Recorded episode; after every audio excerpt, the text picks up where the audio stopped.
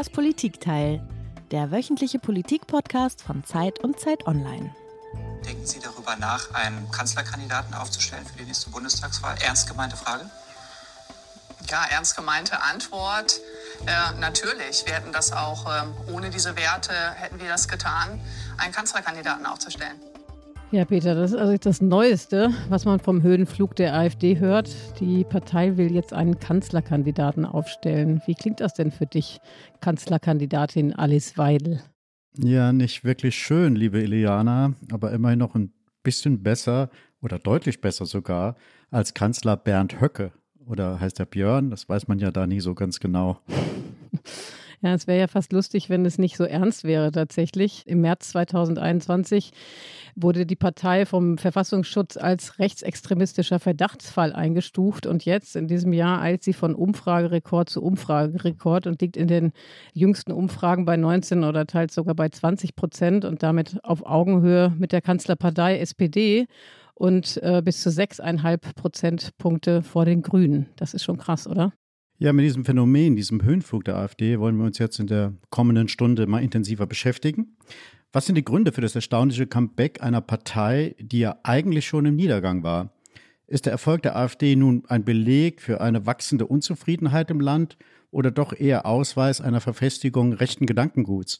Warum beschädigen die internen Machtkämpfe und die Skandale die Partei eigentlich überhaupt nicht im Vergleich zu anderen Parteien? Genau, und was machen die etablierten Parteien im Umgang mit der AfD falsch und was machen wir vielleicht auch als Medien falsch? Steht die Brandmauer gegen rechts, die Merz so oft ausruft, oder müsste man die Alternative für Deutschland gar an der Macht beteiligen, um sie gewissermaßen zu entzaubern? Über all das wollen wir heute reden und das heute sogar mit zwei Gästen, worüber ich mich sehr freue. Und doch bevor wir das tun, wollen wir uns ganz kurz selber vorstellen. Mein Name ist Eliana Grabitz, ich bin Politikchefin von Zeit Online in Berlin. Ja, und ich bin Peter Dausend, ich bin Korrespondent im Hauptstadtbüro der Zeit, ebenfalls in Berlin. Viel wichtiger als wir sind aber natürlich unsere Gäste und wir freuen uns sehr, dass unser Hauptgast heute die Politikwissenschaftlerin Julia Reuschenbach vom Otto-Suhr-Institut an der Freien Universität Berlin ist. Sie hat in Bonn und in Berlin Politikwissenschaft und neueste Geschichte studiert und mit dem Thema, jetzt muss ich ablesen, Geschichtspolitik als Politikfeld, Entstehung, Entwicklung und Akteure am Beispiel der Aufarbeitung der SED-Diktatur promoviert. Heute forscht Frau Reuschenberg primär zu Parteien und zu Wahlkämpfen und ist dem einen oder auch der anderen wahrscheinlich von Funk und Fernsehen bekannt, denn sie ist als Interviewpartnerin bei Nachrichtensendungen oder auch als Mitdiskutantin in Talkshows immer wieder präsent. Und wir freuen uns sehr, dass Sie da sind. Herzlich willkommen, Frau Reuschenbach. Ja, vielen Dank für die Einladung. Und eine ganz kleine, ganz kleine Ergänzung noch. Wir saßen mal zusammen in einer Talkrunde, Frau Reuschenbach so und ich, es. beim Saarländischen Rundfunk. Und wir sind beide sehr traumatisiert davon, weil wir mussten da zeichnen, ja. Und oh. ich. Was musstet ihr zeichnen? Aber am Ende der Sendung erst. Das müssen wir vielleicht dazu sagen. Also wir hatten ein bisschen Zeit, das vorzubereiten mental. Genau. Okay, und wollt ihr am Ende der Sendung vielleicht noch auflösen, was ihr gezeichnet habt? Das wäre doch der ideale Cliffhanger. Oder wollt ihr jetzt schon raus damit? Aber ich muss es auf jeden Fall noch erfahren in dieser Stunde. Also ich bin total geflasht von diesem oder oder oder äh, ja traumatisiert von diesem Auftritt damals. Von daher weiß ich gar nicht mehr, was wir gezeichnet haben. Ich wollte nur Frau Reuschenbach versprechen, dass sie bei uns nicht zeichnen muss, was ja irgendwie ganz schön ist. Guck mal, ich hätte das Gegenteil gesagt. Also ich freue mich immer noch, dass ich hier sein darf. Und ähm, ich kann gerne verraten, was wir gezeichnet haben. Wir sollten den Zustand der damaligen Bundesregierung in einer Frisur darlegen. Und ähm, ich hoffe wirklich inständig, dass wir zu diesem Punkt heute hier nicht kommen. Wir behalten uns das vor, Frau Reuschenbach. Natürlich. Herzlich willkommen auch von mir. Toll, dass Sie da sind. Dankeschön. Und wie alle unsere Gäste haben auch Sie ein Geräusch mitgebracht. Oh, das war kurz und knackig. Äh, was war das, Frau Reuschenbach, und warum dieses Geräusch? Also ich kann es, glaube ich, selber nochmal vertonen. Es war wirklich ein, ein tiefes, nahezu verzweifeltes Seufzen, ähm, das für mich ganz vieles widerspiegelt von dem, was rund um die AfD gerade debattiert und diskutiert wird. Nämlich einerseits ein bisschen vielleicht auch die, die Mühseligkeiten der Wissenschaft, die schon seit vielen Jahren auf viele Dinge hinweist, die ähm, in bestimmten Dingen der Öffentlichkeit irgendwie nicht wahrgenommen oder nicht so rezipiert werden, wie wir uns das vielleicht auch wünschen würden. Also was wissen wir über die Partei, über ihre Wählerschaft?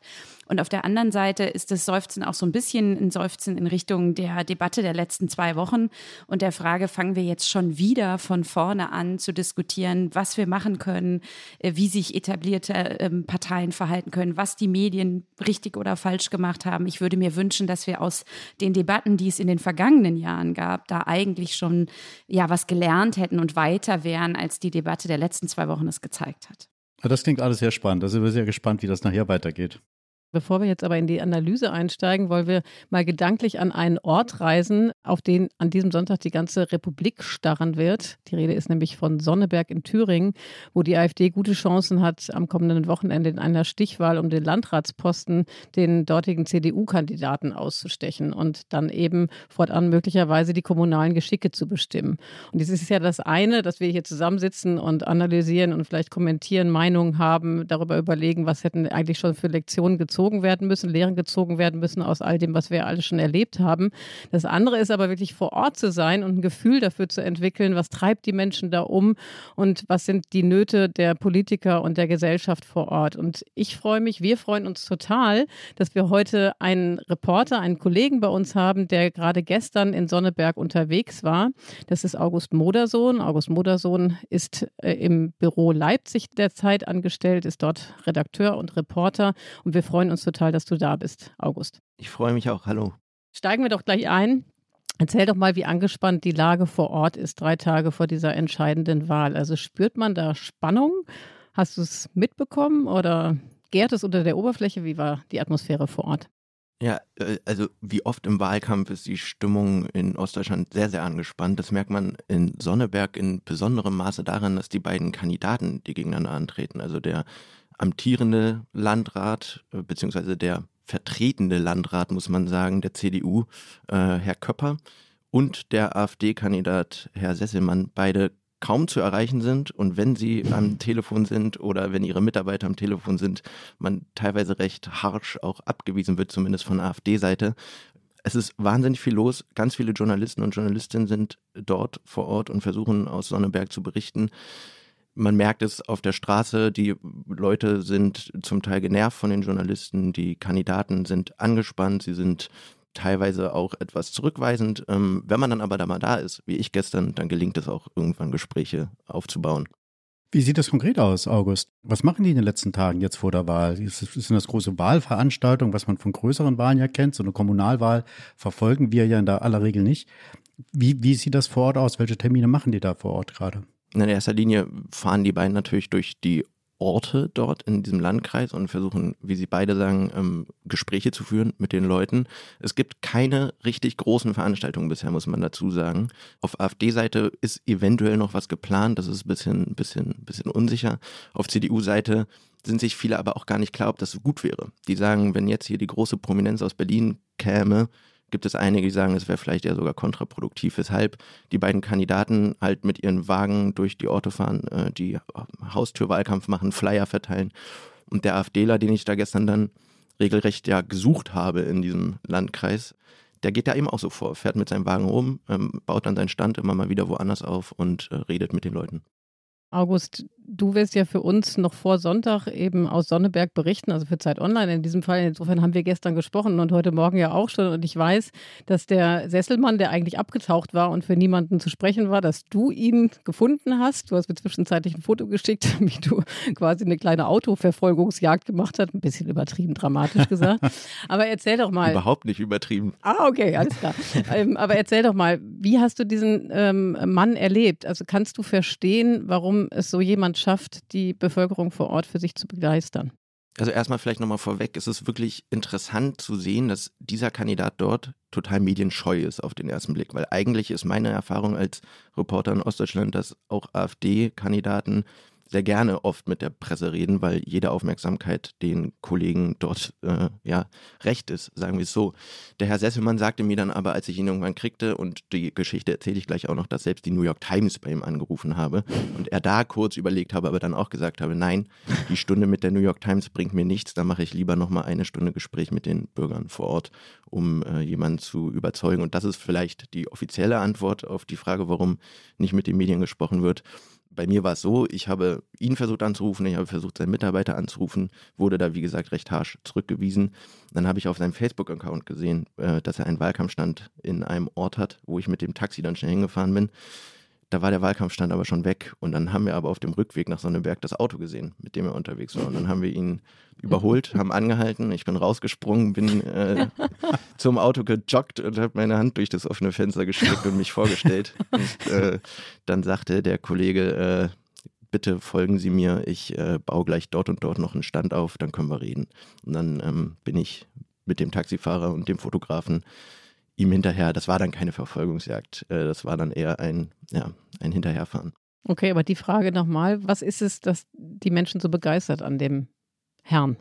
Ich weiß immer gar nicht, ob es nur das ist, was die Menschen an dem Herrn begeistert. Das ist ja das eine. Es gibt natürlich aber auch viele Leute, die die anderen Parteien nicht begeistern. So, ne? Das sind ja mal zwei Gründe, warum die AfD gewählt wird. Äh, bei Herrn Sesselmann selbst ist es ganz interessant. Es gibt ja in der AfD unterschiedliche ich sag mal, Charaktere. Einerseits diejenigen, die besonders radikal auftreten und vielleicht nicht so mehrheitsfähig sind wie Herr Sesselmann, der eher in seinem Auftritt sehr seriös ist. Er schreibt auf seine Flyer auch groß drauf, dass er Rechtsanwalt ist. Das betont er sehr, sehr gerne.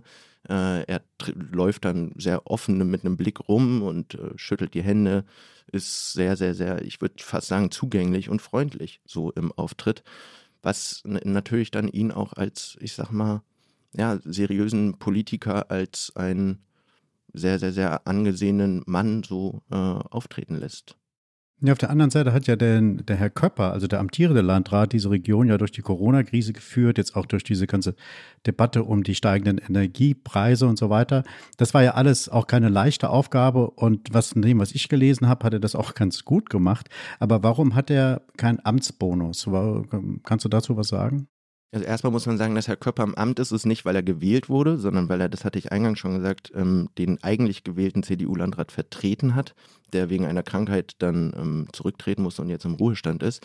Sprich, er hat sozusagen keine Wahl bisher gewonnen, sondern ist ins Amt gekommen und deswegen gab es jetzt auch die vorgezogene äh, Neuwahl in diesem, in diesem Landkreis.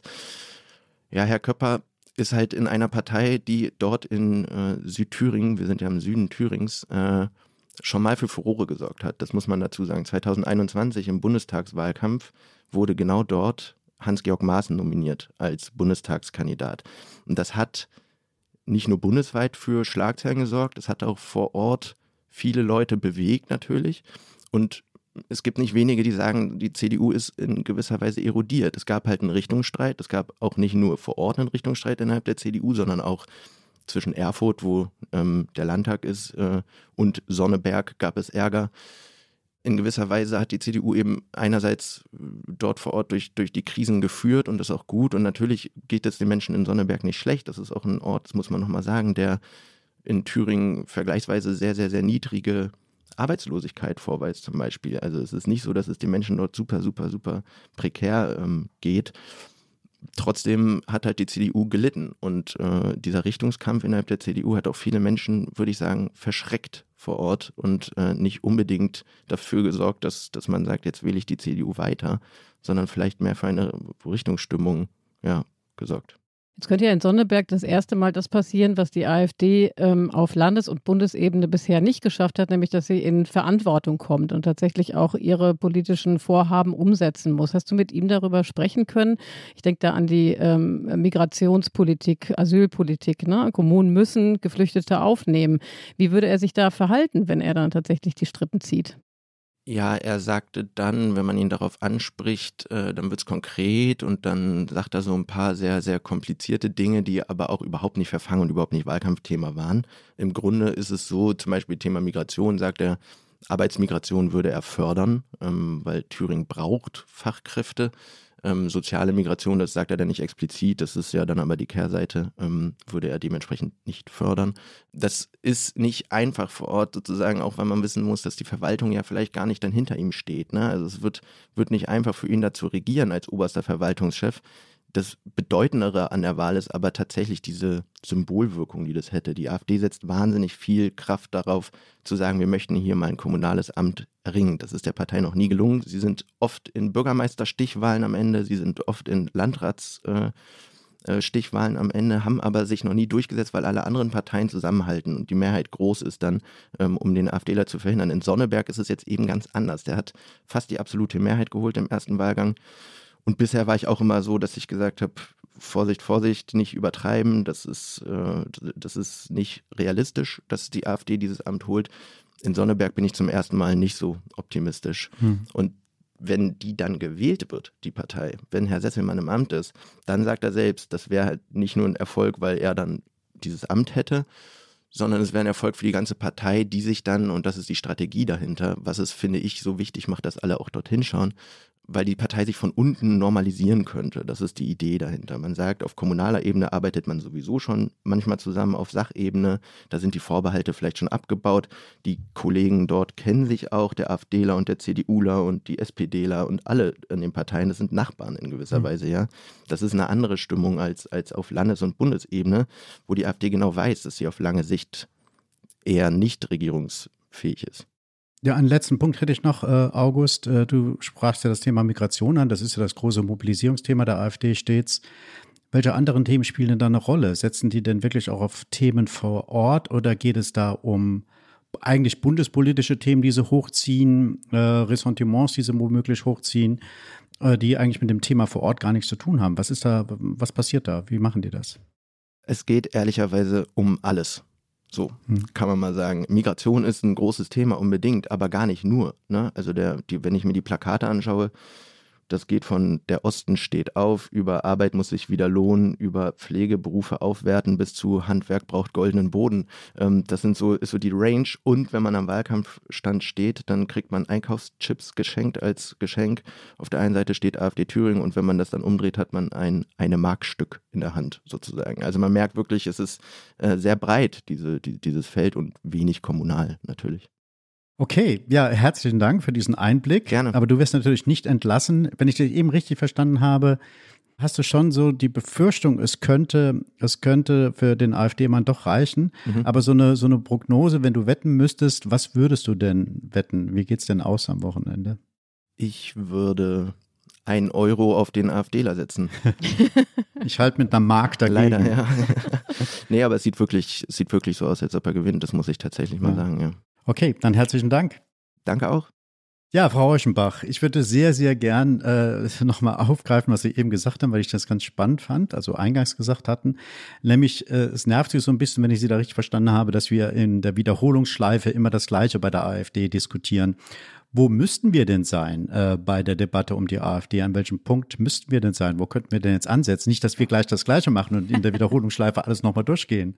Naja, ich, also was mich nervt, in Anführungszeichen, oder was mich doch so ein bisschen irritiert hat, war eben, dass wir eine Logik sehen, die in medialer Berichterstattung erwartbar ist. Ähm, es klang gerade in, in diesen Nachrichten schon an dass natürlich der, die Besonderheit dieser Umfragen jetzt eben die war, dass die AfD erstmals mit der SPD gleichgezogen ist. Zugleich ist es eben auch so, wir haben die 18 Prozent bei der AfD auch schon mal im Herbst 2018 gesehen.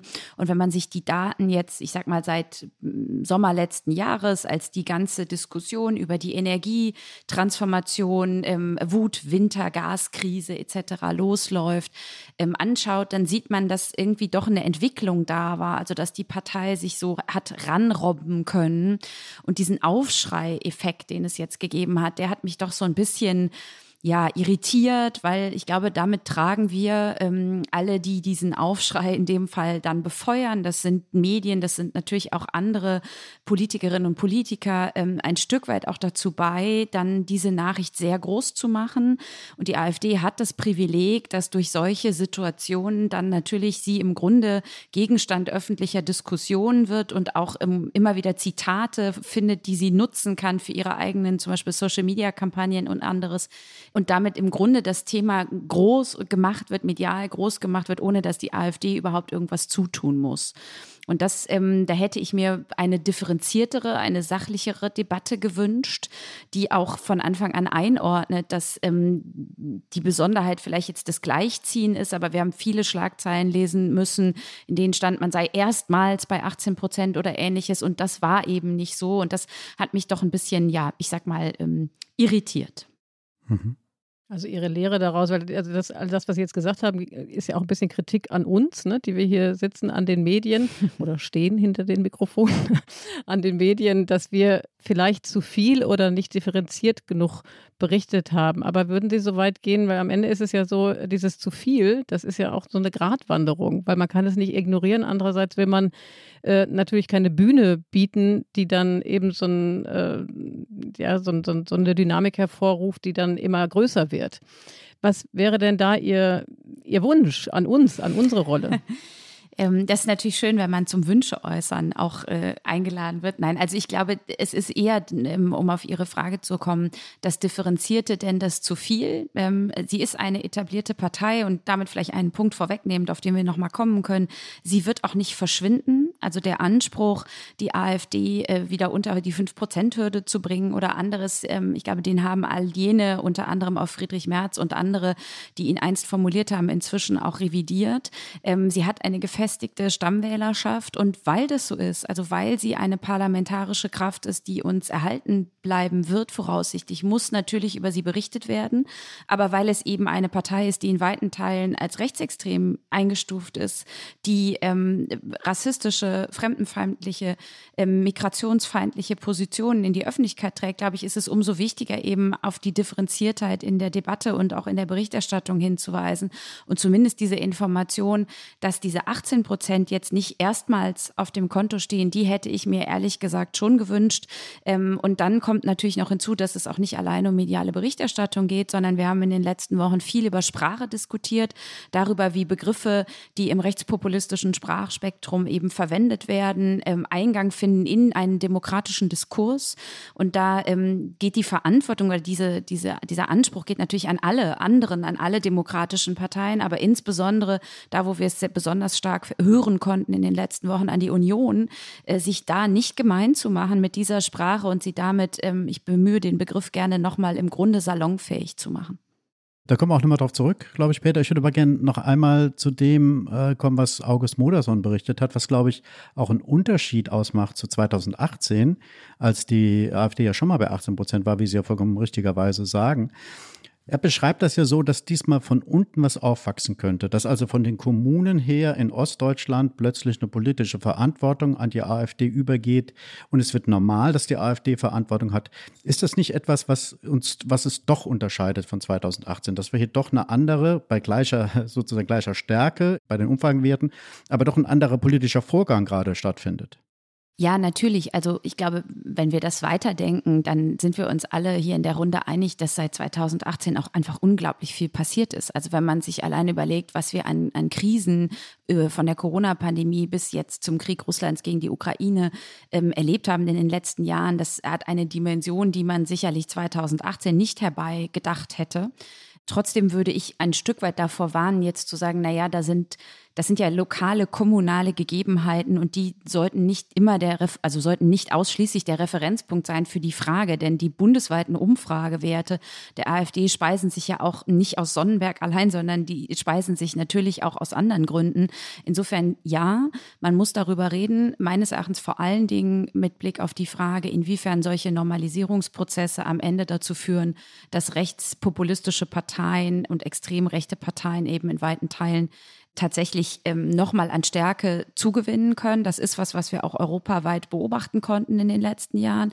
Ähm, und wir müssen auch darüber reden, inwiefern ähm, die anderen Parteien auf diese Entwicklung, und damit meine ich nicht kommunale Ebene nur, sondern wenn wir mal auf die Landtagswahlen in Ostdeutschland im nächsten Jahr schauen, äh, Brandenburg, Sachsen und Thüringen, ähm, welche Antworten die anderen Parteien darauf haben, wie man damit umgeht, wenn die AfD zum Beispiel als stärkste Kraft ähm, am, am Wahlabend dastünde. Denn eins ist klar, ich erinnere Stimmen, die wir dazu gehört haben im Kontext der Wiederholungswahl in Berlin im Frühjahr diesen Jahres Jahres, wo gesagt wurde, naja, hier, äh, da, also fiel sogar der Begriff des Wahlklaus, ein Begriff, den wir eigentlich aus den USA kennen, hm. äh, als es um die Frage ging, ob eine Regierungsbildung ohne die ähm, Wahlsiegerin CDU möglich sei und einfach zu sagen, naja, wenn es um die AfD geht, dann ist das halt was anderes.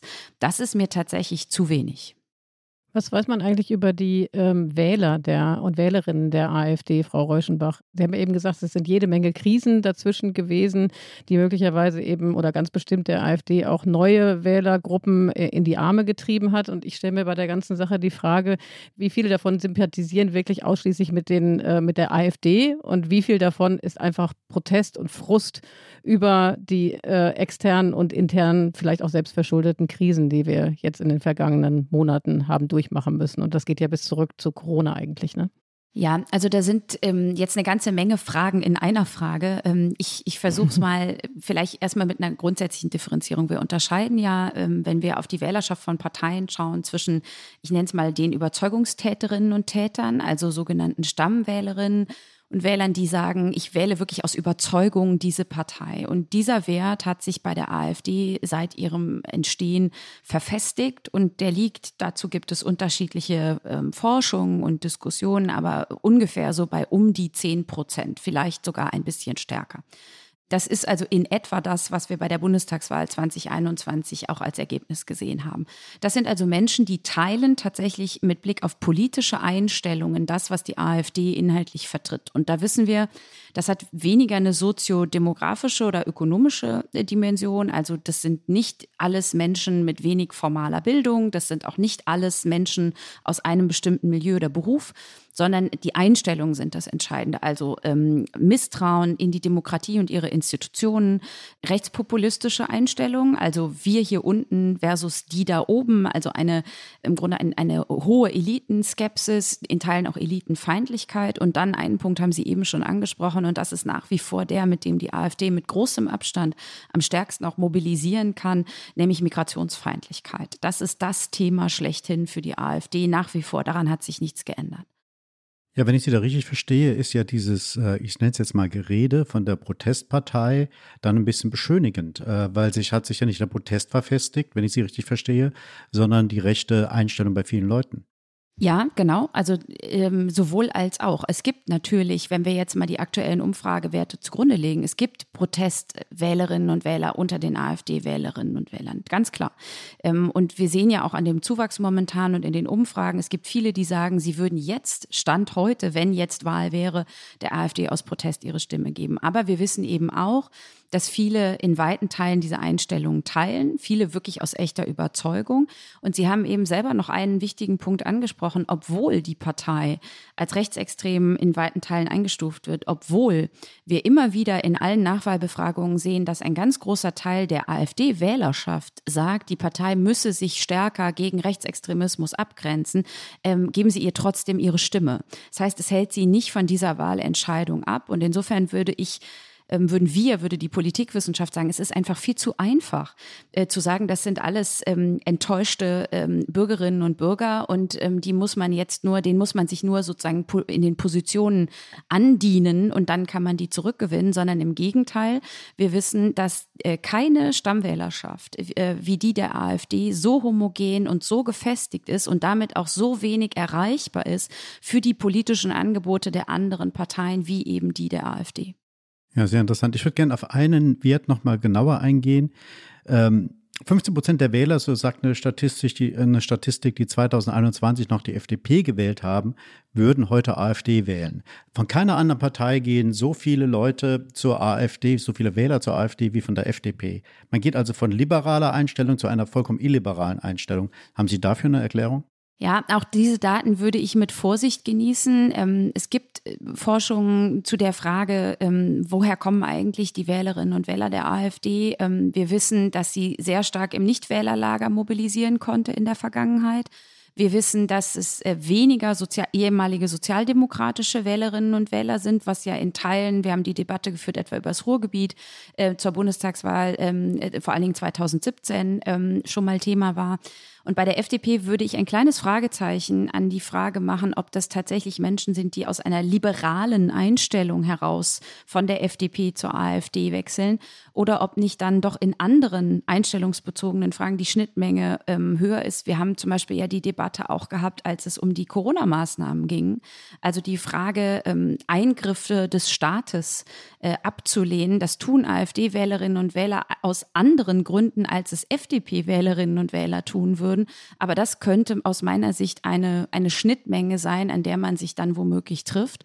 Und man muss natürlich noch eins vielleicht dazu sagen, zu all dem, was wir bis hierhin besprochen haben. Wir reden, wenn es über, um die AfD-Wahlentscheidung geht, auch immer über soziale Erwünschtheit. Also über die Frage, wer ist überhaupt bereit, wie offen zu formulieren, dass er A, AfD wählt und B, warum er das tut.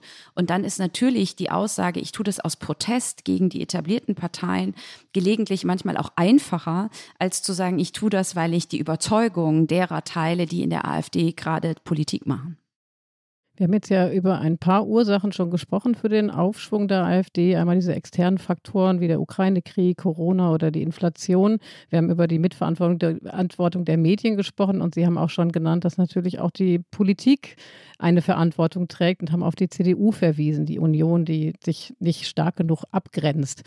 Die Union, die argumentiert ja komplett anders. Also der äh, CDU-Politiker Jens Spahn hat der Ampelkoalition vorgeworfen, eine Art Kulturkampf zu führen, in dem äh, sie eben die äh, Lebensentwürfe vieler Menschen herabsetzt. Ja, also ich denke da an das Selbstbestimmungsgesetz oder er denkt da an das Selbstbestimmungsgesetz, die Cannabis-Legalisierung oder die Gender-Debatte. Inwiefern teilen Sie ein bisschen diese Kritik vielleicht von Jens Spahn, äh, dass eben auch die linken Parteien eine Mitverantwortung tragen? Also ich teile die Position, dass die AfD oder die Stärke ähm, der AfD nicht ein, ein, ausschließlich ein Problem der Union ist, sondern natürlich auch ein Problem der anderen Parteien. Und auf die Regierung können wir gleich nochmal zu sprechen kommen. Was ich keineswegs teile, ist zu sagen, ein von links beschwörter Kulturkampf äh, sei jetzt die Begründung dafür. Wenn Sie sich mal die Daten anschauen, zum Beispiel aus dem äh, jüngsten ARD-Deutschland-Trend, in dem diese 18 Prozent erstmals ähm, publik gemacht wurden, jetzt vor zwei Wochen, ähm, dann sieht man bei den Themen, die die Menschen, die der AfD zu diesem Zeitpunkt ihre Stimme geben würden. Wenn man sich diese Liste anschaut, dann steht ganz oben Migration. Dahinter steht schon mit großem Abstand das Thema Klima und das Thema Gendern zum Beispiel taucht an zehnter Position auf bei also wirklich einem verschwindend geringen Teil derer, die der AfD ihre Stimme geben würden. Also da bin ich, ähm, wäre ich wirklich sehr vorsichtig zu sagen, das ist die Begründung. Was ich aber sehe, ist auf jeden Fall natürlich, dass die politische Kommunikation, die, man würde ja vielleicht so ein bisschen sagen, die Performance nach außen der Bundesregierung sicherlich ähm, einen Anteil daran hat, dass Menschen sich vorstellen können, ähm, AfD zu wählen. Und zwar nicht von der Ampel kommt, sondern wegen der Ampel. Das ist ein großer Unterschied. Also die Wählerinnen und Wähler wandern nicht von den Ampelparteien rüber zur AfD, sondern der AfD gelingt es zum Beispiel im Lager der Nichtwählerinnen und Nichtwähler, im Lager dieser sogenannten anderen Parteien Menschen zu mobilisieren aufgrund dessen, was die Ampel gerade politisch zeigt. Und da ist für mich der, der Schlüsselbegriff politische Kommunikation. Wir haben eine Bundesregierung gesehen seit Anfang diesen Jahres, die und nicht erst eigentlich, muss man sagen, seit Anfang diesen Jahres, die Uneinigkeit, mangelnde Geschlossenheit, nicht ein mit einer Stimme sprechen nach außen präsentiert hat und die damit natürlich Unsicherheiten erzeugt, dass Menschen nicht wissen, ähm, was ist sozusagen die Position. Wir haben diese Daten gesehen, dass über 80 Prozent teilweise der Parteianhängerinnen und Anhänger sich nicht ausreichend informiert fühlen über das Gebäudeenergiegesetz und seine Pläne. Also es gibt ein hohes Maß an Unwissenheit und damit Unsicherheit. Und wenn man im Grunde schon die Uhr draufstellen kann, dass einer der Ampelpartner einen mühsam gemeinsam gefundenen Kompromiss oder eine Entscheidung Stunden später schon wieder in Frage stellt, dann ist natürlich also diese Situation denkbar günstig geeignet für rechtspopulistische Parteien, also für Parteien, die auf komplexe Fragen einfache Antworten geben, äh, um Menschen zu mobilisieren. Ja, also da bin ich auch gerne bei Jens Spahn. Ja, eine ganz kleine Gegenrede. Ich Gerne. glaube nicht, dass es nur die politische Kommunikation ist. Ich würde sagen, es sind auch echte Fehler gemacht worden, dass man beim, Sie haben es ja selber genannt, beim Gebäudeenergiegesetz äh, einen Gesetzentwurf vorgelegt hat, zunächst einmal, muss man ja sagen, ähm, der die ganze Gerechtigkeitsfrage ausgeklammert hat, sozialen Ausgleich und so weiter, dass das gar nicht mitgedacht wurde. Mhm. Empfinde ich gar nicht als Gegenrede, Herr Dausend übrigens, ja. eher als Ergänzung. ja, gut, dann eine kleine Ergänzung. Dann würde ich gerne nochmal, weil Sie, das haben wir schon zweimal angesprochen und haben es nicht vertieft. Ich würde es aber gerne nochmal vertiefen, nämlich die Sprache. 2018 gab es ja schon mal, wie gesagt, die AfD bei 18 Prozent. Und wir hatten da ja, wenn ich mich richtig erinnere, doch einen sehr bemerkenswerten Wechsel bei Herrn Söder und auch in der, also von der CSU, aber auch von der, innerhalb der CDU. Man hatte damals erkannt, dass die Art und Weise, wie man auch über Flüchtlinge gesprochen hat, nur der AfD genutzt hat. Jetzt erleben wir heute, Sie haben es ja eben schon angesprochen, dass gerade in der Union einige Akteure, auch bei den Freien Wählern, Herr Aiwanger, ja natürlich, die Sprache der AfD übernimmt. Ähm, damals, als man sozusagen umgeschaltet hat von AfD-Sprech und plötzlich war ja Söder ein Bäume-Umarmer und Grünen-Liebling, das hat damals dazu geführt, dass die AfD in den Umfragen runtergegangen ist. Wieso hat man da nicht gelernt? Warum macht man jetzt den gleichen Fehler ein zweites Mal aus Ihrer Sicht?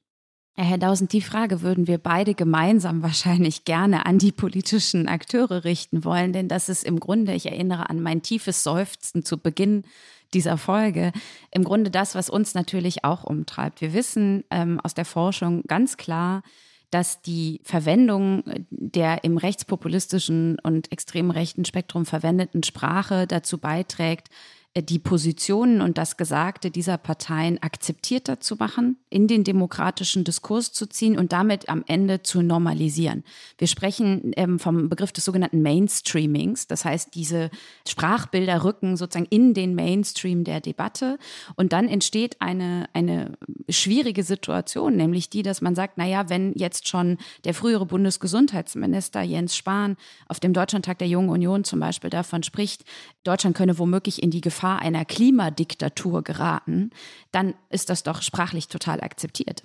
Und diese Entwicklung ähm, hat in ganz Europa oder in weiten Teilen Europas dazu geführt, dass rechtspopulistische Parteien enorm Normalisierungsprozesse ähm, erfahren haben und jetzt auch in einigen Ländern ja an der Regierung beteiligt sind und dass im Umkehrschluss konservative, also Mitte-Rechtsparteien des Parteienspektrums in der Regel sogar verloren haben. Und das heißt, auch mit Blick auf die Union in Deutschland würde ich sagen, drei Punkte. Erstens, ja, auch mich wundert, dass man da so wenig daraus gelernt hat. Und man sieht ja auch an Landesverbänden, schauen Sie sich den NRW-Landesverband an. In den jüngsten Umfragen steht Hendrik Wüst mit der NRW-CDU überragend gut da und kann die AfD, wenn gleich auf erhöhtem Wert, aber doch deutlich auf Abstand halten.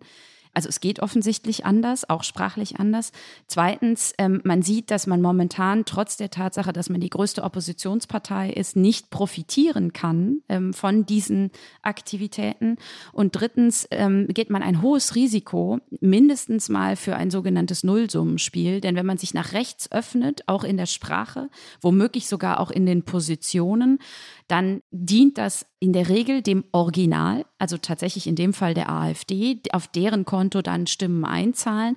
Und man verliert umgekehrt in der politischen Mitte eigene Wählerschaften, die man vorher noch erreichen konnte, was für die Union kleine äh, Randnotiz ja ohnehin eine spannende Frage ist, wenn man zum Beispiel daran denkt, inwieweit man Frauen erreichen kann, was unter Angela Merkel sehr gut funktioniert hat, wo man mal abwarten muss, wie weit das noch möglich sein wird in den nächsten Jahren in der aktuellen personellen Konstellation etwa. Und man riskiert also mindestens, dass man nichts gewinnt oder, wenn es ganz schlecht läuft, dass man sogar in der Mitte so viel verliert und natürlich auch Machtoptionen verliert, Denken Sie mal an die einstige Zukunftsvision von Schwarz-Grün, die ja im Grunde so als die hm. Koalition der Zukunft galt. Und da glaube ich, ja, würde ich mir auch wünschen, dass auch das, was die Forschung äh, geleistet hat in den letzten Jahren, etwa über diese Sprachbilder, dass das mehr gehört und tatsächlich auch ähm, im politischen sich dann wiederfindet. Da wir gerade so viel über die Union gesprochen haben, sollten wir vielleicht mal einmal kurz Herrn Merz auch mal hören. Es wird für uns weder im Europaparlament noch im Deutschen Bundestag, noch in irgendeinem Landtag in Deutschland eine Zusammenarbeit mit dieser Partei geben. Es wird sie nicht geben. Zwei Punkte hätte ich dazu. Zum einen glauben Sie das und zum anderen finde ich es total interessant, dass er die kommunale Ebene, über die wir ja eingangs geredet haben, ganz außen vor gelassen hat. Also hat er da gar nicht die Macht, das zu entscheiden, weil das von unten automatisch heranwächst. Also erstens, ja, ich glaube das, aber ich sage Ihnen gleich, warum ich es trotzdem problematisch finde. Und zweitens, ich bin mir nicht sicher, ob Friedrich Merz in diesem Statement bewusst, oder ich will es ihm auf jeden Fall nicht unterstellen, die kommunale Ebene nicht benannt hat explizit. Aber worum es geht, ist ja vielleicht nicht sozusagen das so auszudifferenzieren, dass man am Ende jede, jede Stadtverwaltung und alles sicherheitshalber erwähnt hat, sondern es geht darum, ob die selbst definierten roten Linien eingehalten werden. Wir alle wissen, rote Linien funktionieren nur dann, wenn sie auch wirklich rote Linien sind. Und da würde ich ähm, ein bisschen das, das Problem sehen. Wir haben ja etwa ähm, in Thüringen jetzt Stimmen gehört, etwa aus dem Städte- und Gemeindebund, ähm, wo äh, Herr Brüchi explizit, also CDU-Mitglied, explizit gesagt gesagt hat, ich arbeite auch schon mit denen zusammen. Also nicht nur, das sollte man vielleicht künftig eventuell mal tun, sondern er hat gesagt, das passiert schon. Und wenn man dann äh, die Statements der Bundes-CDU sich vornimmt, dann war ich doch überrascht, dass das so wenig öffentlichen Widerspruch von, von aus der ersten und zweiten Reihe erfahren hat, der zumindest mal hätte sagen können, das ist indiskutabel. Denn es gibt einen anderen O-Ton von Friedrich Merz, ähm, der schon eine ganze Weile zurückliegt, wo er sagt, äh, jeder, der das tut, jeder, der mit der AfD zusammenarbeitet, hat am nächsten Tag ein Parteiausschussverfahren sozusagen auf dem Tisch. Und ich vermisse an der Stelle, wenn wir ganz gezielt auf die Union schauen, tatsächlich die Konsequenz, diese eigenen formulierten roten Linien dann auch öffentlich anzuprangern, durchzusetzen im Zweifelsfall. Wohl wissend, dass Landesverbände auch autonom agieren und anderes. Wir erinnern uns alle an Annegret Kramp-Karrenbauer und den Versuch, den thüringischen Landesverband nach der Thüringen-Wahl da im, im Grunde zu ordnen oder, oder wieder zur Ordnung zu rufen, was misslungen war, ist damals und sie auch ähm, den Parteivorsitz gekostet hat. Aber ich denke, da könnte man mehr machen, gerade wenn man so markig und kernig in den Botschaften ist, wie Friedrich Merz es eben ist. Und zu Ihrer ersten Frage glaube ich das ja, aber was mir was mir Sorge bereitet, ist nicht die Frage, ob wir in näherer Zukunft eine Zusammenarbeit von CDU und AfD auf Landes- oder Bundesebene sehen. Ich glaube, daran gibt es momentan keinen Zweifel, dass die nicht stattfinden wird. Was mir aber Sorge macht, ist die Frage, wird denn über andere Dinge nachgedacht? Also zum Beispiel über die Tatsache, dass wir nächstes Jahr womöglich mit den drei Landtagswahlen in Brandenburg, Sachsen und Thüringen an den Punkt kommen, dass Mehrheiten ohne die AfD gar nicht möglich sind. Also da geht es um die Zusammenarbeit CDU und Linke. Da geht es um die Frage von Minderheitsregierungen, von Tolerierungen, Modelle, die wir zwar in unterschiedlichen Ländern, also gerade auf Landesebene in Deutschland schon mal gesehen haben in den letzten Jahrzehnten, mit denen wir aber, so würde ich es mal ein bisschen salopp formulieren, nicht so wirklich warm geworden sind. Und da fehlt mir momentan eine strategische Debatte der demokratischen Parteien untereinander und miteinander darüber, wie man sich an diesen, wie man sich auf solche Situationen einstellt. Denn wir haben ja damals in Thüringen, ich bemühe das Beispiel gerne nochmal, gesehen, was das plötzlich für ein Oh Gott-Moment war und man hatte keine Antworten in diesem Moment auf die Frage, wie gehen wir jetzt mit dieser Situation um? Und äh, eine, ein Gedanken vielleicht noch, der mir da doch auch schon seit längerem im Kopf herum ist, ist der, dass auch die FDP auf der Bundesebene meines Erachtens sich durchaus stärker positionieren könnte. Denn wir haben ja mit Thomas Kemmerich in Thüringen zum Beispiel jemanden, der sagt, er will wieder Spitzenkandidat werden. Und auch da haben wir eine rote Linie, denn die Bundes-FDP hat gesagt, wenn er das macht, dann werden sie diesen Landesverband im Wahlkampf nicht unterstützen. Und an einer solchen Aussage muss sich natürlich auch die FDP jetzt in der nächsten Zeit hin zu dieser Wahl im nächsten Jahr messen lassen. Also ich finde, wir sollten gleich nochmal auf die Landesebene zurückkommen, aber dieser, dieser Fall, dass man zusammenarbeiten muss, das wird ja jetzt, wenn wir davon ausgehen, in Sonneberg, dass der Landrat sich durchsetzen könnte, wird es ja da auf der kommunalen Ebene schon konkret. Blicken wir doch mal nach vorn. Wie sollen sich denn die anderen Parteien, die vor Ort unterwegs sind, in so einer Situation verhalten? Also wenn die Zusammenarbeit schon stattfindet, meinen Sie? Wenn er jetzt zum Landrat wird und dann eben äh, auf einmal die äh, Vorhaben umsetzen kann, genauso wie er das äh, bisher immer nur theoretisch formulieren konnte. Ne? Da stellt sich ja dann ganz konkret die Frage, trägt die CDU vor Ort das mit mhm. oder ähm, wird da jegliche Kooperation äh, untersagt? Ne? Also wie weit gehen die roten Linien? Das ist ein ganz schmaler Grad, ne? Ja, also natürlich muss es am Ende, also wenn man noch mal einen Schritt zurücktritt, dann würde man ja sagen, hat Politik immer den Anspruch, das Leben der Menschen besser zu machen. Und natürlich muss man gerade auf kommunaler Ebene, wo es um sehr konkrete, im Grunde Vorhaben vor der Haustür der Menschen geht, genau auf die Frage schauen, was passiert da inhaltlich.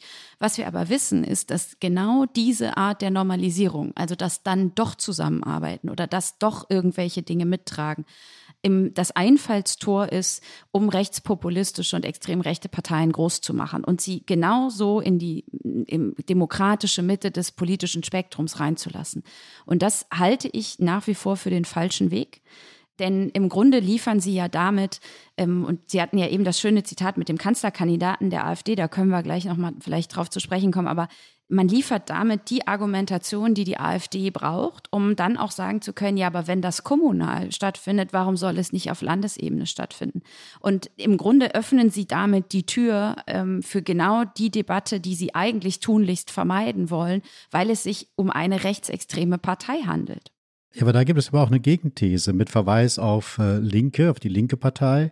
Die war beispielsweise in Berlin, in Brandenburg, in Mecklenburg-Vorpommern an der Regierung beteiligt auf Landesebene und ist dort immer sehr geschwächt herausgegangen, weil sie letztendlich ein Stück weit entzaubert wurde. Das Moment der Protestpartei fiel weg.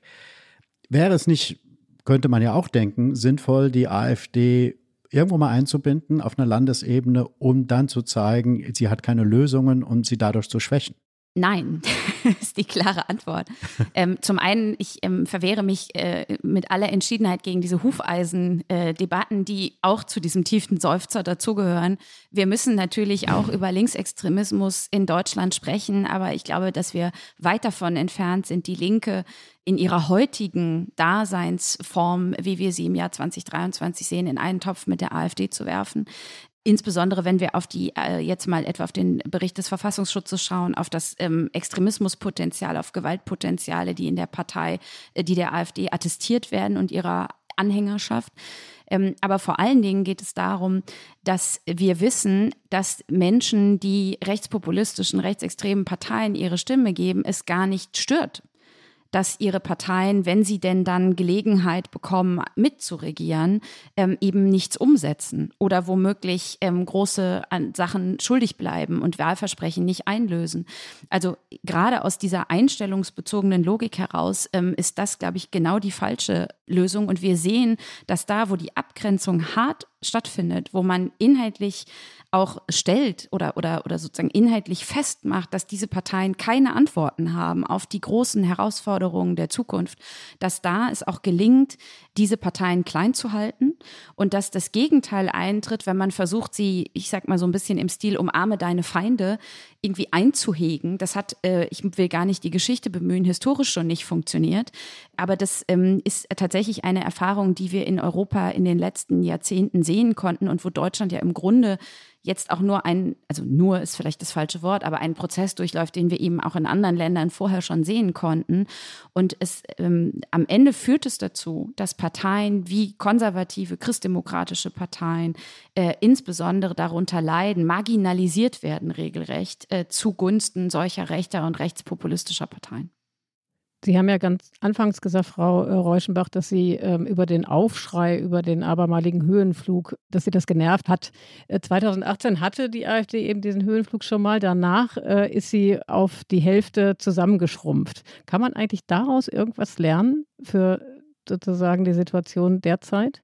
Also was wir damals ja oder auch nicht nur 2018, sondern gerade auch im, im letzten Jahr und in den Anfangsmonaten der Ampelregierung gesehen haben, ist, es wird besser also die AfD kann klein gehalten werden, wenn die anderen Parteien konkrete programmatische Angebote machen, wenn sie belastbare Aussagen treffen können. Und wir sehen einfach momentan, dass ein Großteil der Menschen ähm, die Frage, welcher Partei trauen sie die Lösung der großen Zukunftsfragen zu, ähm, mit keiner beantworten. Also es gibt ein, ein, in der Breite eine große Unsicherheit, ob die politischen Akteurinnen und Akteure in der Lage sind, die große Transformation und die großen Fragen, die auf dem Tisch liegen, solide zu beantworten. Das heißt, die, die erste und beste Lösung, wenn Sie zum Beispiel mal daran denken, was wir letztes Jahr über den Wutwinter diskutiert haben und wie seicht wir am Ende dann durch den Winter gekommen sind, dank Entlastungspaketen und Co., ist für mich zum einen diesen Aufschrei nicht immer mitzumachen, sondern aushalten zu müssen in einer Demokratie, dass politische Entscheidungen auch einen Moment brauchen, bis sie ankommen bei Bürgerinnen und Bürgern. Das ist genau dieser Prozess und diese Umfragehäufigkeiten. Im Grunde kann man ja morgens aufstehen und schon fünf neue Umfragen sich anschauen, machen das natürlich nicht einfacher. Also wenn wir mal vier Wochen lang keine Sonntagsfragen hätten und keine Fragen zur Popularität irgendwelcher Kandidierenden oder dergleichen, dann würden wir vielleicht auch mehr zulassen können, dass Dinge einfach erstmal ankommen müssen bei den Menschen und dass sich das dann auch niederschlagen kann in zum Beispiel politischer Stimmung und Wahlentscheidung. Und der zweite Punkt ist, dass wir gelernt haben, nach 2018 ähm, salopp formuliert, nicht über jedes Stöckchen zu springen, das die AfD einem hinhält. Und das gelingt, glaube ich, momentan nicht besonders gut sprachlich, aber auch zum Beispiel bei der Frage zu sagen, wir müssen einfach Antworten geben. Also wenn Sie sich anschauen, welche Kompromisse Bund und Länder jetzt gefunden haben im Kontext Migration zur Unterstützung der Kommunen, dann ist es, und das wird ja auch von weiten Teilen und auch von den jeweiligen Expertinnen und Experten attestiert, unzureichend. Das heißt, es kann an der Stelle nicht hinreichend die Antwort sein auf diejenigen, die tatsächlich sich in diesem Themenfeld große Sorgen machen und deshalb nicht zwingend der AfD ihre Stimme geben würden, aber die einfach verunsichert sind. Und da glaube ich, ähm, da muss viel mehr passieren. Ja, ich habe so ein bisschen den Eindruck, dass das, was sozusagen beim Regieren nicht gelingt, total durchschlägt und das, was gelingt, weil Sie eben den Wutwinter angesprochen haben, der ja ausgeblieben ist, das war ja durchaus ein Erfolg. Absolut. Dass die Leute nicht frieren mussten in diesem Winter. Äh, das hat aber sich null umgeschlagen die, auf die politische Stimmung gegenüber der Ampel. Warum ist das so? Warum ist es so, dass halt Erfolge nicht einzahlen und das, was unter den Erwartungen bleibt, total durchschlägt? Gibt es da irgendeine irgendeine Erklärung? Naja. Also, Herr Dausend. Frau Reuschenbach. wir, wir, könnten jetzt ein, ein, äh, sozusagen eine Extra-Folge einstreuen über Nachrichtenwerte und über die Frage, was auch zum Beispiel medial am Ende den Weg in die Headlines und in die Meldungen hm. findet und was nicht. Erfolge, politische Erfolge und wenn es einfach läuft, und wenn man im Grunde quasi gar nichts groß zu berichten hätte, außer es klappt ja, ähm, sind es oft nicht. Das wissen Sie beide viel besser, als ich das weiß. Aber ich glaube, wir sind, kommen da zusammen.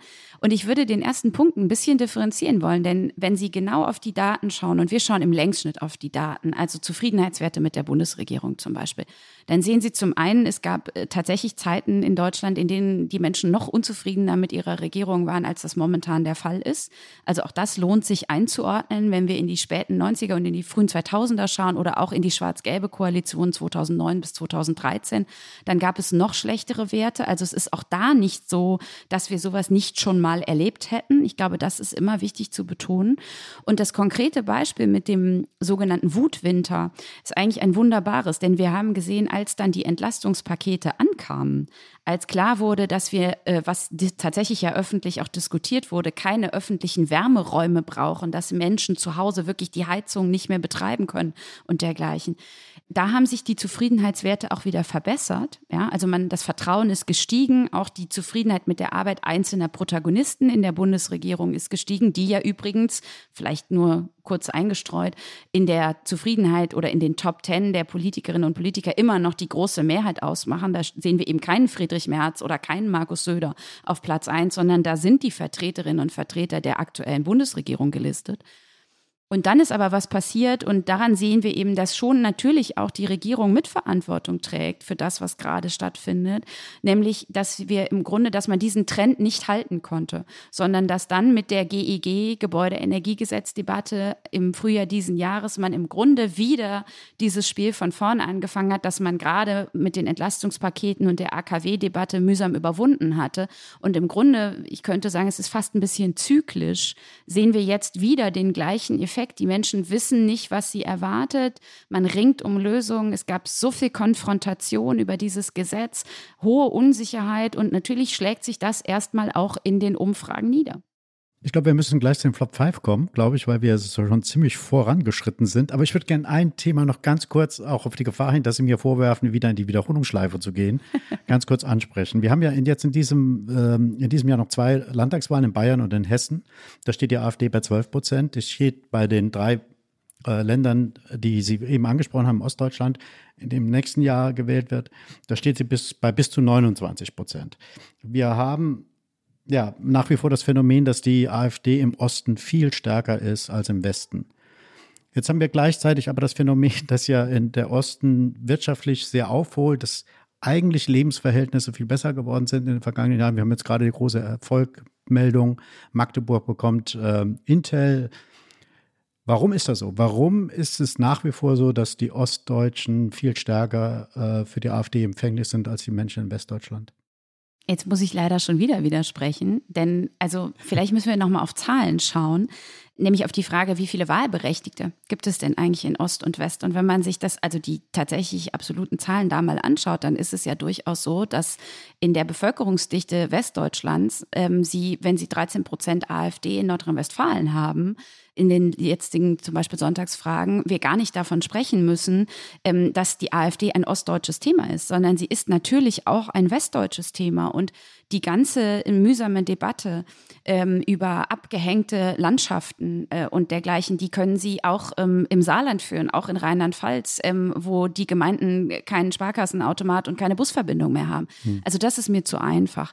Was wir sehen, ist, dass wir in Ostdeutschland, dazu gibt es äh, Daten ähm, in den Einstellungen, stärker der AfD zuneigende ähm, Stimmungen haben, also oder Einstellungen haben, also gerade wenn es um zum Beispiel Migrationsfeindlichkeit geht, Rechtspopulismus und eine Ablehnung oder ein, ein nicht Ablehnung nennen wir es nicht, aber nennen wir es ein, ein sehr starkes Misstrauen in ähm, staatliche Institutionen ähm, und auch ein geringer ausgeprägtes Vertrauen in die Demokratie und ihre Institutionen. Und das sind eben alles Themen, die der AfD besonders zuträglich sind. Aber ich würde davor warnen, äh, zu sagen, das ist ein ostdeutsches Thema. Wenn Sie sich die Wählerschaft anschauen, dann finden Sie die AfD-Wähler genauso auch in Westdeutschland. Und Bayern ist ja ein wunderbares Beispiel. Sie haben ja die Landtagswahl bemüht, die nun ansteht ein Land ähm, wirtschaftsstark, ländlich, ähm, also eigentlich eine, eine bunte Mischung aus beidem und westdeutsch. Und jetzt sehen wir nicht die AfD nur bei 12 Prozent, sondern wenn Sie sich den Trend anschauen, sehen wir eine langsam, aber stetig steigende AfD für Bayern. Und das ist sicherlich die spannende Frage, auch mit Blick auf die Wahlkampagne von Markus Söder und auch die der Freien Wähler wie man sich da jetzt bis zum Oktober positioniert und verhält. Ich würde mich so weit vorwagen, wenn man das, was die Demonstration in Erding an Botschaften bereithielt, Markus Söder, der vor einer Zwangsveganisierung gewarnt hat äh, und anderen Dingen, Hubert Aiwanger, der, der ja davon sprach, man müsse sich die Demokratie zurückholen und dergleichen mehr. Wenn man das jetzt bis Oktober fortsetzt als Kurs, dann könnte das am Ende für beide, für CSU und Freie Wähler, denkbar ungünstig ausgehen, nämlich mit einer bis Oktober noch extrem stärker werdenden AfD. Die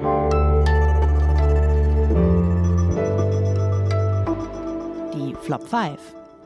So, an dieser Stelle, Peter und Frau Reuschenbach, muss ich ein bisschen den Spielverderber machen, den du manchmal machst, sonst Peter und an die Zeit erinnern. Die rennt nämlich und das ist so irre interessant, äh, dass man eigentlich das Gefühl hätte, man hätte gerne zwei Stunden. Aber Frau Reuschenbach, wir wollen auch Sie nicht entlassen, wie alle unsere anderen Gäste und sie bitten äh, um ihre fünf Flops, ja, also die Phrasen, Klischees, Sätze, die sie überhaupt nicht mehr hören können mit Blick auf das Thema, über das wir heute sprechen. Ich habe dann den Eindruck, wir haben schon ein paar erwähnt, ja. aber nichtsdestotrotz fangen wir mal mit dem ersten an. Was ist Ihr erster Flop?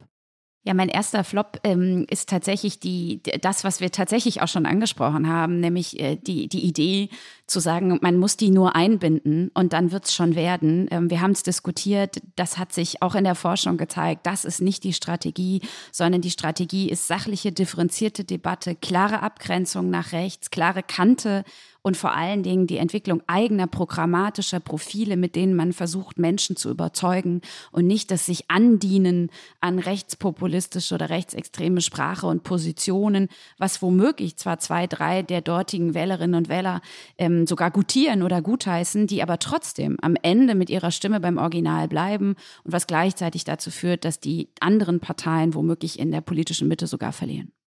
Flop 2 Jetzt ist der Punkt erreicht, wo endlich die schweigende große Mehrheit dieses Landes sich die Demokratie wieder zurückholen muss und denen in Berlin sagen, ihr habt wohl den Arsch offen da oben, meine Damen und Herren. Ja, ich, ich, muss gestehen, es läuft mir fast ein bisschen kalt den Rücken runter, wenn ich diesen O-Ton höre. Das ist im Grunde ein Paradebeispiel dafür, wie man rechtsextreme und rechtspopulistische Parteien groß machen kann. In bester Manier alle Sprachbilder übernommen, die diese Parteien bemühen. Denken Sie an die äh, AfD-Position in der Corona-Pandemie von der Bundesregierung als Diktatur, ähm, als also diese Gängelung, ähm, das äh, populistische Wir hier unten gegen die da oben. Also alles im Grunde wie ein man könnte sagen, ein, ein AfD-Bingo-Spiel, das bedauerlicherweise jetzt Hubert Aiwanger gewonnen hätte, was mich sehr erschreckt hat in dieser Art der Äußerung und ähm, was, glaube ich, eben auf das einzahlt, was wir ganz ausführlich eben besprochen haben, nämlich das Wissen darüber, dass dieses Mainstreaming dieser Sprache am Ende wirklich diesen Parteien zuträglich ist. Gut, dass Sie den O-Ton hier nochmal mitgebracht haben, Frau Reuschenbach, weil ich glaube, das hat all das, was Sie vorher ja schon ähm, gesagt und verargumentiert haben, wirklich nochmal gut auf den Punkt gebracht, wie wichtig Sprache und Rhetorik einfach auch ist in dem ganzen Geschehen. Was ist denn Ihr dritter Flop? Ja, mein, mein dritter Flop ist ähm, auch ein Thema, das wir schon besprochen haben. Ähm, äh, insofern passt es ja sehr schön, nämlich äh, die Idee zu sagen, naja, das sind also die AfD-Wählerinnen und Wähler, das sind doch einfach alles nur enttäuschte Bürgerinnen und Bürger. Auch dazu haben wir diskutiert und ähm, ich würde einfach nochmal festhalten wollen, es gibt natürlich einen Teil von enttäuschten Protestwählerinnen und Wählern, die am Ende womöglich ihr Kreuz bei der AfD machen würden. Aber es gibt einen ganz großen Teil, die trotz aller Rechtsextremismus-Aktivitäten und dergleichen mehr aus Überzeugung, aus einstellungsbezogenen Überzeugungen der Partei ihre Stimme geben. Und man macht es sich viel zu einfach und man erreicht vor allen Dingen diese Menschen auch nicht einfach ohne weiteres, indem man sagt, naja, das sind alles nur Protestwählerinnen und Wähler, sondern wir müssen anerkennen und eine Demokratie muss ihre Antworten darauf finden, wenn wir mal über politische Bildung nachdenken und vieles andere mehr, dass wir ein rechtes, rechtsextremes, rechtspopulistisches Wählerpotenzial immer hatten und dass das jetzt mit der AfD eben eine parlamentarische Vertretung gefunden hat und dass es nicht um die Frage geht, wie kriegen wir die alle wieder zurück oder wie bekämpfen wir die bestmöglich, sondern wie geht Demokratie damit um, eine Antwort, glaube ich, an der alle demokratischen Parteien und auch die Zivilgesellschaft und auch die Medien noch gemeinsam weiterarbeiten können und müssen. Dann sind wir beim Flop Nummer vier. Mein nächster Flop in der Reihe aller Flops ist ähm, tatsächlich nochmal die Union. Man könnte fast sagen, ein großer Teil der Union. Ähm, wir hatten eben schon, ich hatte Jens Spahn bemüht und den, die Sorge vor einer Klimadiktatur und ähm, all diese Sprache, die da stattgefunden hat aber vor allen Dingen die Idee, ähm, inwiefern man eigentlich sachlich und, und sprachlich klar bleiben kann, ohne dass man sich mit dieser rechten Sprache gemein macht. Und dann haben wir noch einen, wenn ich jetzt richtig gezählt habe, wenn ich noch bis fünf zählen kann nach dieser Stunde, äh, dann brauchen wir noch einen letzten Flop. Ja, ich würde also vielleicht doch bei Flop 4 noch mal ganz kurz bleiben mit einer Minute. Und ja. zwar, ähm, also wir haben in den letzten Tagen ganz oft gehört, so ein bisschen vereinfacht gesagt, das wird man doch sagen dürfen. Also es kann ja nicht sein, dass man bestimmte Dinge nicht mehr sagt, nur weil die in der AfD verwendet werden, diese Begriffe oder diese Themen. Und dem würde ich eben mit aller Entschiedenheit begegnen wollen und sagen, natürlich brauchen wir die Debatte, natürlich brauchen wir politischen Streit und natürlich müssen Probleme, die da sind, egal ob wir über Migration reden oder anderes, müssen offen angesprochen werden. Aber der entscheidende Punkt ist, dass sie eben in einer dass man sich nicht auf dieses ein Kollege von Ihnen hat diese Woche geschrieben, dieses fiese Gift des Populismus oder auf so einen Krawallkonservatismus, auch ein schöner Begriff, der viel dieser Tage einlässt, sondern dass man tatsächlich sachlich und differenziert die Dinge anspricht und dass das auch im besten Fall dann am Ende einzahlt aufs eigene Parteikonto. Ja, da würde ich dann doch nochmal einhaken, nämlich äh, den Auftritt von Frau Pechstein, Claudia ja. Pechstein, der Eichnerläuferin beim CDU-Konvent. Das war nicht beim kleinen Parteitag, sondern beim Konvent. Äh, würden Sie sagen, das war im Bereich Populismus ähm, und zu nah an der AfD oder würden Sie sagen, das ist eigentlich eine Sprache und Aussagen, die zu einer konservativen Partei noch dazugehören müssen? Ich war tatsächlich vor Ort und habe diese, diesen kurzen Impuls äh, live gehört und ähm, ich würde ganz klar sagen, das ist nicht das, was einer konservativen Partei, zumal der CDU mit ihrer Geschichte und ihrem Anspruch zu Gesicht steht. Oder gut zu Gesicht steht. Natürlich muss man ansprechen können, dass wir äh, Probleme haben im Bereich der Asylpolitik, etwa wenn es um ähm, Abschiebungen geht, um konsequente Rückführungen. Und dass die Themen sind ja auch in der Debatte, wenn es um über die Lastung, über die Belastung der Kommunen geht und dergleichen mehr. Aber Ängste zu schüren im Grunde, wenn man sich diesen, diese Aussagen anhört, per se gegenüber jedem und jeder, die vermeintlich anders aussehen, zu behaupten, dass äh, von 300.000 abgelehnten Asylbewerberinnen und Asylbewerbern, die noch nicht abgeschoben sind, per se Gefahr ausgeht in öffentlichen Verkehrsmitteln oder andernorts, das halte ich einfach für platt, populistisch, in Teilen auch für rassistisch.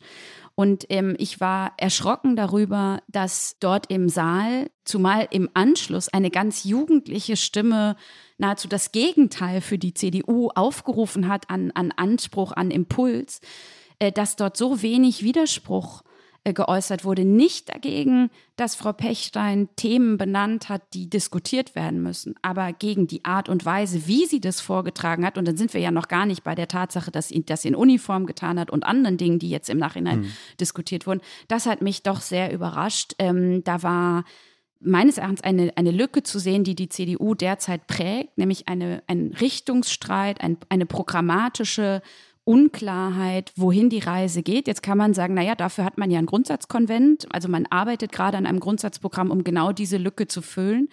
Aber trotzdem hätte ich mir auch gewünscht, mit Blick in Reaktion auf die AfD äh, beispielsweise, dass man da klarere Kante bezieht.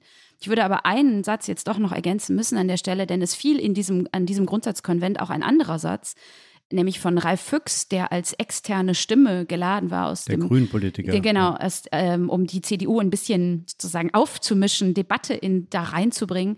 Und der sagte, wissen Sie, also sinngemäß, äh, nicht direkt zitiert, unser, also aus Sicht der Grünen und der CDU oder der Union, gemeinsamer Gegner ist die AfD. Und für diese Aussage gab es wenig Applaus im Raum zumindest aus meiner subjektiven Wahrnehmung vor Ort deutlich weniger als für so manche Passagen in der Rede von äh, Claudia Pechstein. Und das finde ich, deutet doch ein bisschen mit Sorge auf die Frage, welche programmatischen Debatten dort gerade wie geführt werden. Frau Reuschenbach, bevor wir Sie ganz zum Schluss auch noch mal fragen, was Ihnen in all diesem Dilemma, was wir jetzt eine Stunde lang besprochen haben, eigentlich noch Hoffnung macht, würde ich ganz gerne noch zum Schluss einmal über die deutschen Grenzen hinweg schauen ins Ausland. Also in Schweden, Finnland und Spanien kann man ja das beobachten, was hier in Deutschland möglicherweise droht, dass nämlich konservative Parteien da den Tabubruch begangen haben und eben äh, mit Rechtsextremen zusammengegangen sind, also Bündnisse gesucht haben. Wie blicken Sie darauf? Sorgt Sie das? Ganz bestimmt sorgt Sie das, aber haben Sie den Eindruck, äh, dass europaweit eben die Hemmschwelle nach rechts sinkt? Naja, ich würde sagen, in Teilen sinkt sie notgedrungen, weil man eben schon so weit ist und vorher schon so viel schiefgegangen ist, dass es eben keine Mehrheitsbildung mehr ohne diese Kräfte gibt. Das ist ja genau das, was ich eben versucht habe anzustrengen als Diskussion auch, die wir hier in Deutschland dringend führen sollten. Ähm, also die Frage, wie können andere, die demokratischen Parteien eines Parteiensystems miteinander auch strategisch agieren, um solche Situationen zu vermeiden. Und dann kommt was Zweites hinzu, da wo diese Zusammenarbeit aus Überzeugung womöglich stattfindet oder in, aus einer zumindest anteiligen Überzeugung der konservativen Parteien, die sich auf diese Bündnisse einlassen, da zeigt die Erfahrung, zeigt die Forschung der letzten Jahre, dass es am Ende zu Lasten dieser konservativen Parteien geht. Also schauen Sie sich, mein Lieblingsbeispiel an der Stelle ist Italien an, wo im Grunde das Pendant zur CDU äh, gar nicht mehr existiert.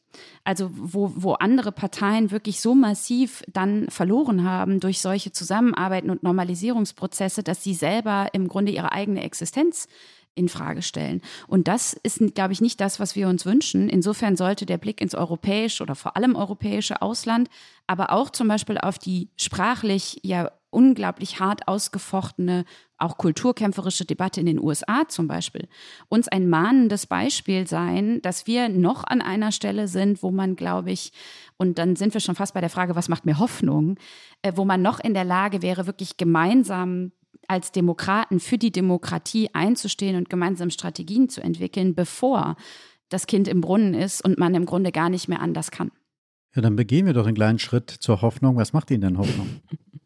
Genau das, also dass wir vielleicht doch noch früh genug jetzt diese Debatte führen und vielleicht mit ein bisschen größerer Sensibilität, auch aus historischen Gründen der deutschen Geschichte, als andere Länder das womöglich getan haben, dass wir da doch immer noch ja, der Seismograph schneller ausschlägt, äh, wenn es darum geht zu merken, okay, da gerät was ins Rutschen.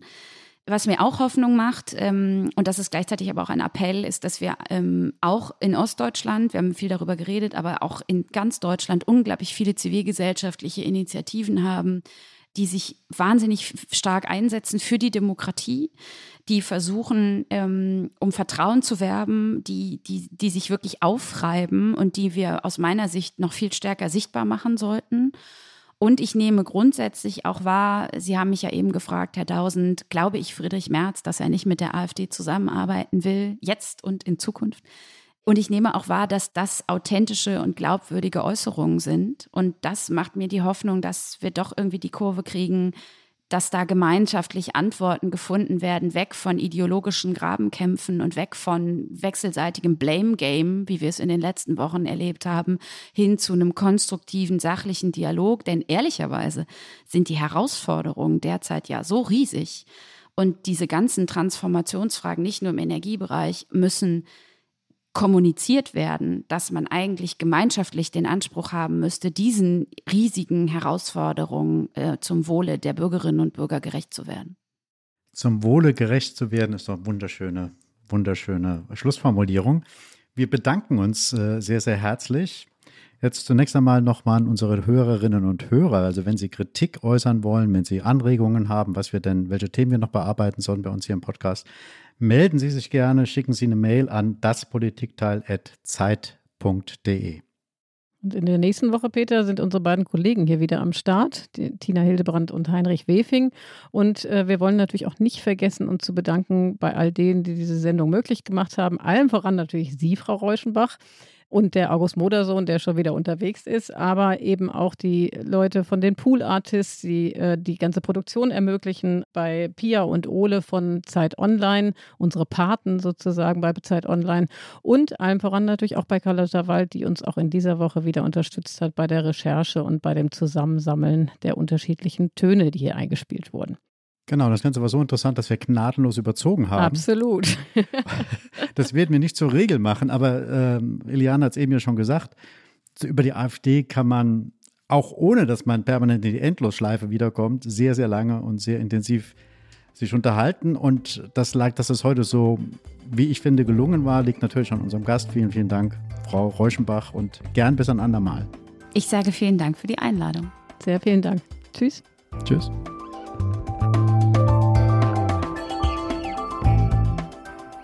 Das Politikteil ist ein Podcast von Zeit und Zeit Online, produziert von poolartists.de.